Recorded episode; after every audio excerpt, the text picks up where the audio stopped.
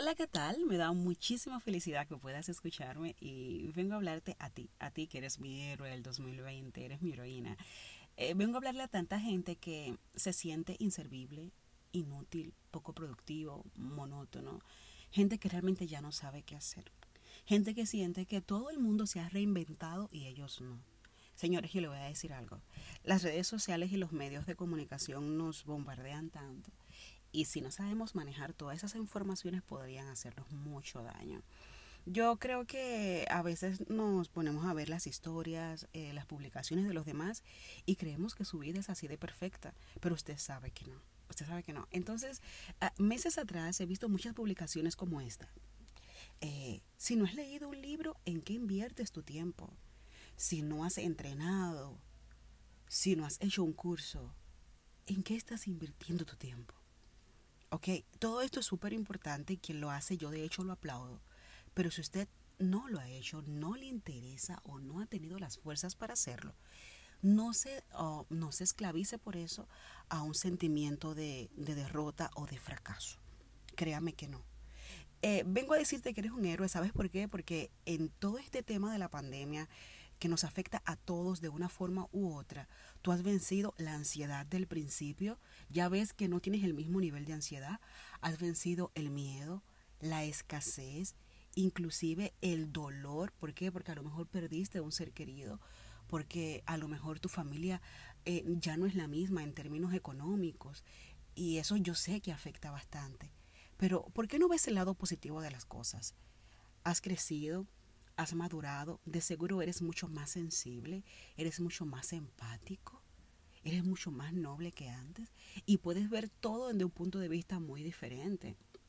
Es posible que ahora te fijes la mirada a la naturaleza y, y veas belleza a lo mejor lo que para ti antes era un simple árbol, un simple río, una simple montaña, ahora para ti tiene sentido. Hay algo que realmente ha cambiado en ti y es tiempo de que tú lo reconozcas. Por favor, no midas tu éxito con el de los demás. Recuerda que las personas no somos, y me voy a permitir incluirme por respeto, ni siquiera el 50 o 60%, por, por decir un número ya alto, de lo que publicamos en nuestras redes sociales. Entonces, me gusta mucho que la misma Biblia especifique en unos de sus versículos que hay personas que quieren poner cargas sobre otros que ellos mismos no pueden llevar.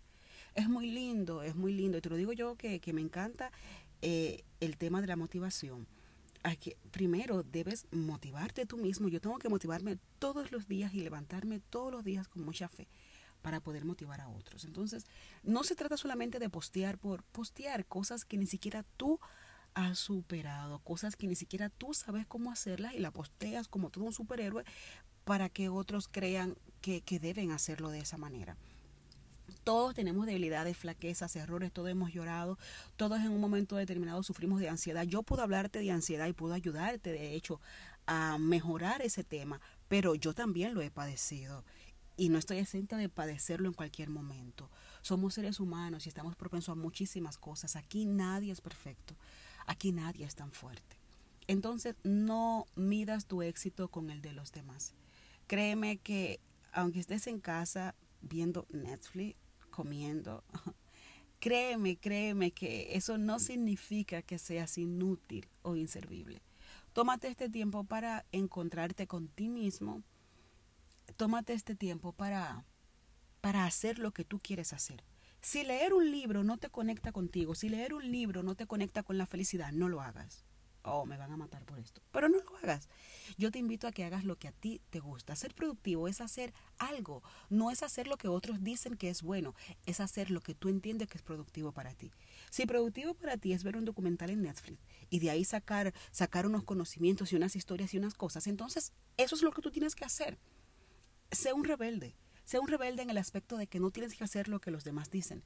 Haz lo que tú quieres hacer, porque al final las consecuencias positivas o negativas las cargas tú.